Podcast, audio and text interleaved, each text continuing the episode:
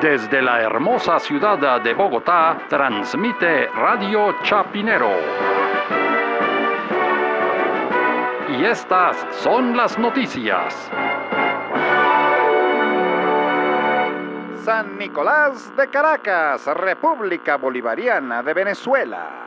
Sigue circulando el video donde el presidente Nicolás Maduro, en el momento mismo en que vota por la Asamblea Nacional Constituyente, muestra su carné de la patria y el computador lo rechaza. Más noticias cuando regresemos.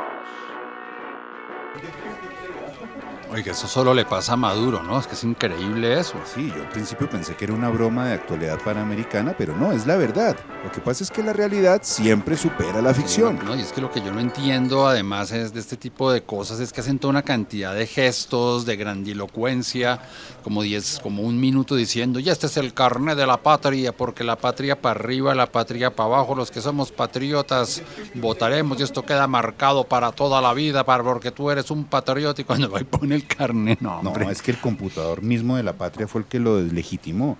El computador dice muy claramente, esta persona no existe. ¿cómo es posible? Compran 8 millones de votos y no son capaces de poner un, aunque sea un letrero en cartón ahí, en cartulina, en el celular. Y, no, es que, es que es inconcebible esa... Yo, yo sigo sin poderlo creer. No, a no ser que el software también sea de la oposición. Pues eso es lo que estamos pensando ahora, ¿no? Que el software fue de la oposición, está hackeado por lo... ¿O no será más bien que ese computador lo hackeó Abelardo de la Espriella? Abelardo, nuestro prestigioso abogado. Claro, el que dijo en una columna de un periódico de la costa que había que matar a Maduro. al aire, al aire, al aire, al al aire, al al aire. al aire. Santa Fe de Bogotá.